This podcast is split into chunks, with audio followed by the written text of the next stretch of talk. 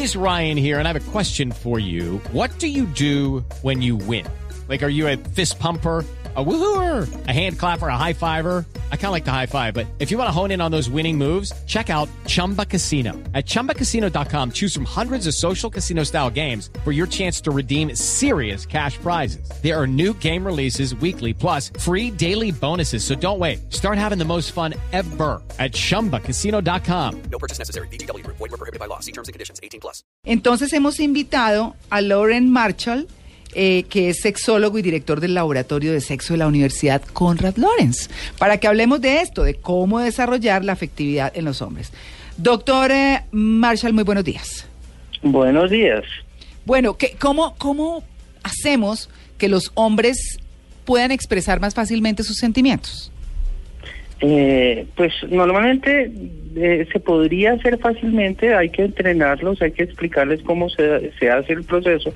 Y pues digamos con un entrenamiento básico se puede hacer a través de talleres cómo desarrollar eh, puntualmente esa afectividad, cómo demostrar la afectividad, pero hay que tener en cuenta que eso también depende del proceso de aprendizaje que hayan tenido, que no siempre todos tenemos un aprendizaje donde por ejemplo nuestros papás nos enseñan a ser afectivos.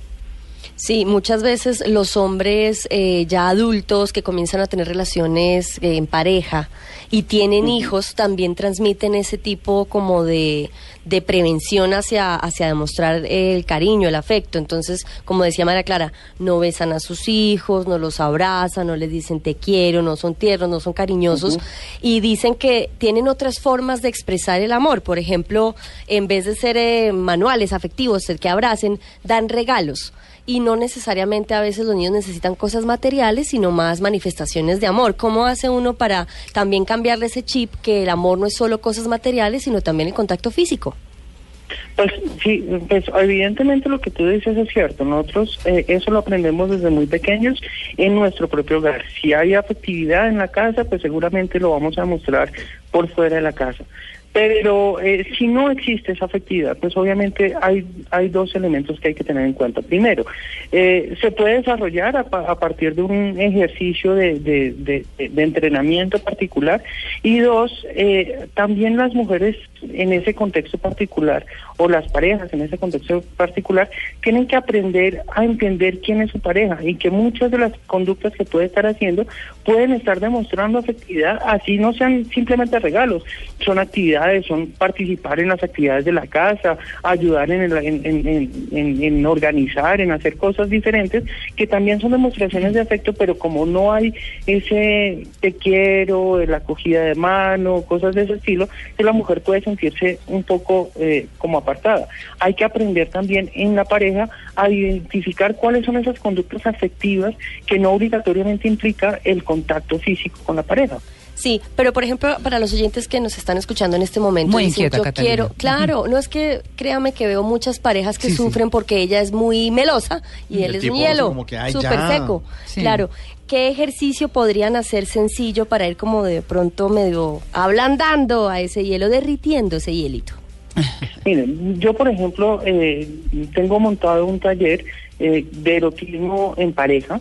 Eh, lo tenemos montado en con un grupo de personas y la idea es un poco entrenar ese, esa, esa capacidad de demostrar la afectividad a través del erotismo, a través de la exploración de los sentidos, eh, eh, generando espacios que permitan esa afectividad particular. Bueno, ahí está. Pues eh, la idea realmente es ser súper cariñosos. Por ejemplo, a los sí. hijos hay que eh, mirarles también un poquito como esas etapas de la vida en las que cuando están bebés, por ejemplo, uno los besu yo besuqueaba mucho a mis hijos hasta que ya empiezan ellos como a sentirse incómodos y claro. empieza uno también a marcar distancias. Y obviamente... 25 años ahí. Ah, no, pues, no, y uno los puede consentir en la casa, pero también tener cuidado en la calle, porque también a ellos les puede resultar incómodo, entonces hay que tener esa prudencia de que los espacios sean los adecuados para, para consentir a los hijos, porque también a las mamás y a, las papás, a los papás nos corresponde eh, enseñarles sobre esa expresión de, de cariño, afecto. ¿cierto? De afecto. Uh -huh. Sí, eh, claro. Bueno, doctor Marshall, muchas gracias por su atención con el Blue Jeans de Blue Radio. Con muchísimo gusto. Bueno, ¿usted qué dice del numeral sin hombres por qué? eh, sin hombres porque mm, pues la, la idea de la vida sin hombres podría ser bastante aburrida. Yo sí creo. Gracias, doctor Marshall, que esté muy bien. Con mucho gusto, hasta luego.